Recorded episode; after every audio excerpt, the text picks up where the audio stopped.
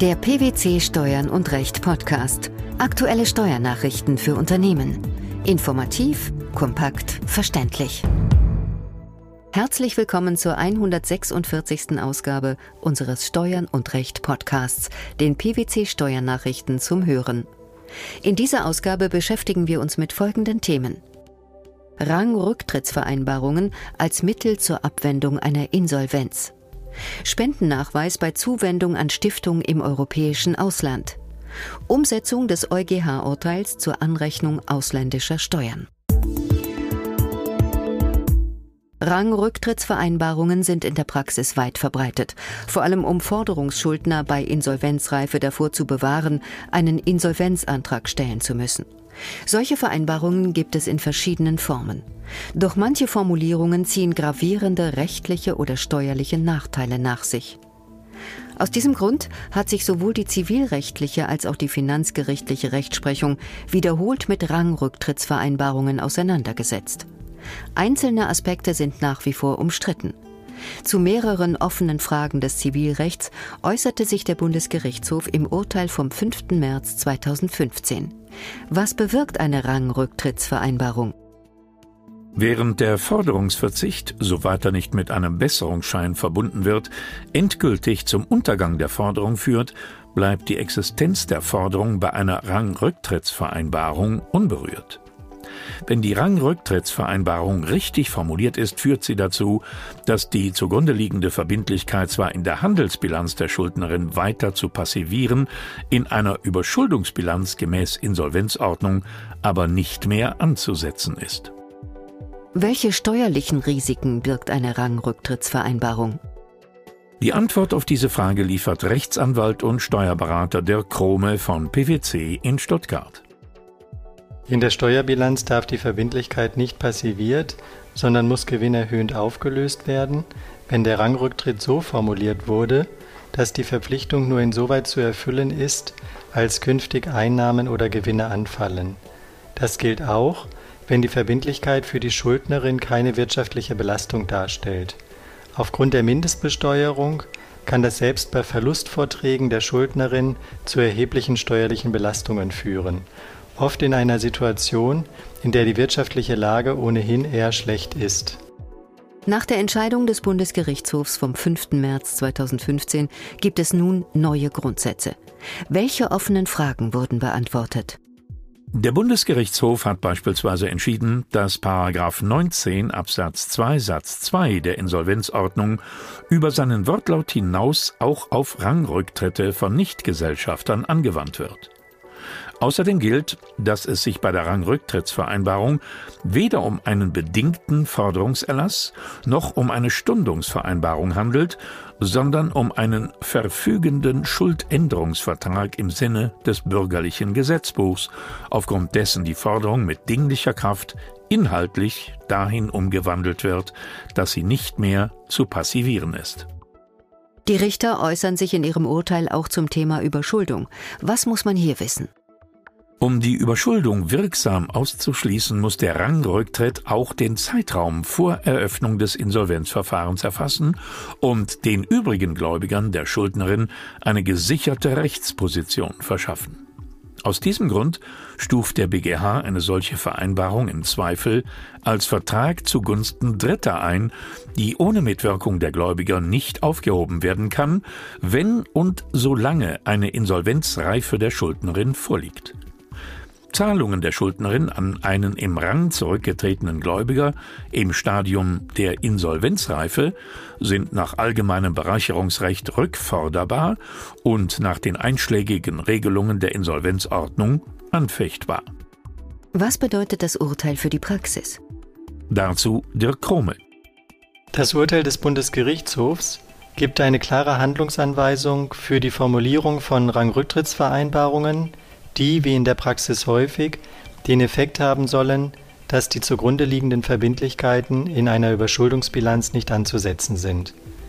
Die aufgestellten Grundsätze sind zwingend zu beachten. Bestehende Rangrücktrittsvereinbarungen sollten daher unbedingt auf Anpassungsbedarf überprüft werden Auch der Bundesfinanzhof musste wieder eine Entscheidung treffen, dieses Mal zum Thema Auslandsspende. Welcher Sachverhalt lag dem Urteil zugrunde?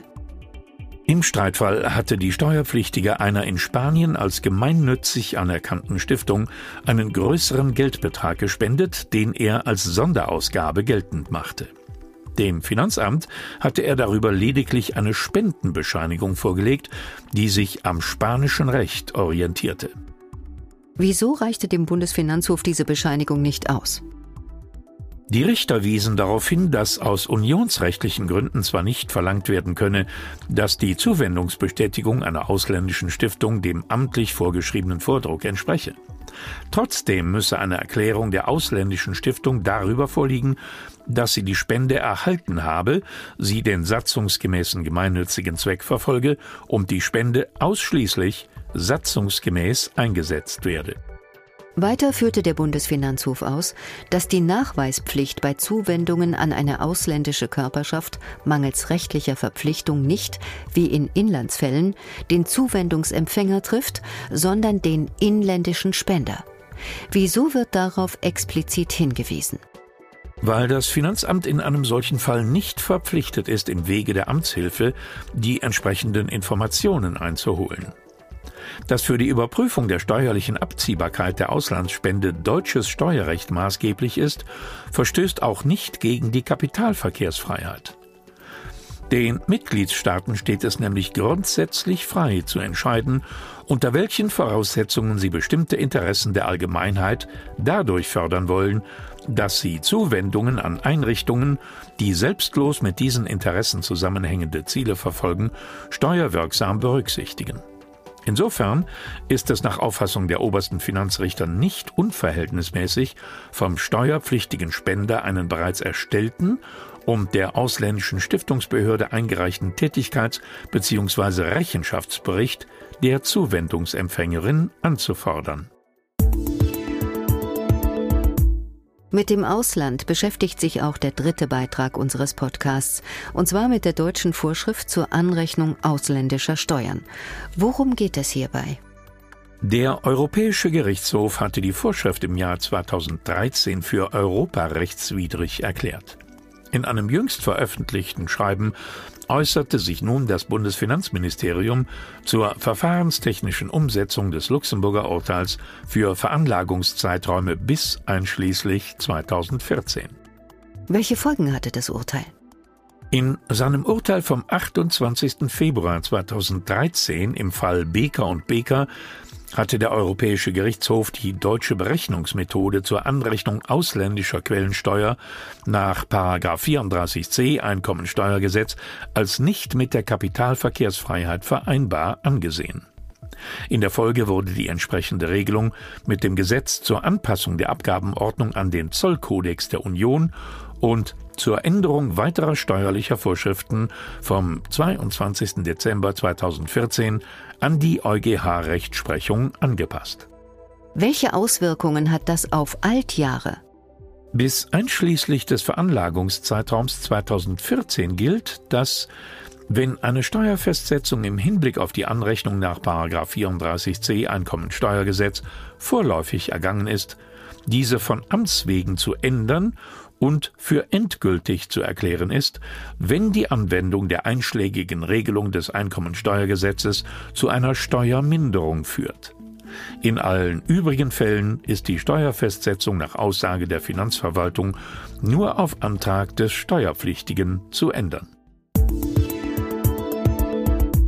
Die Rangrücktrittsvereinbarung als Mittel zur Abwendung einer Insolvenz der Spendennachweis bei Zuwendungen an eine Stiftung im europäischen Ausland sowie die deutsche Vorschrift zur Anrechnung ausländischer Steuern.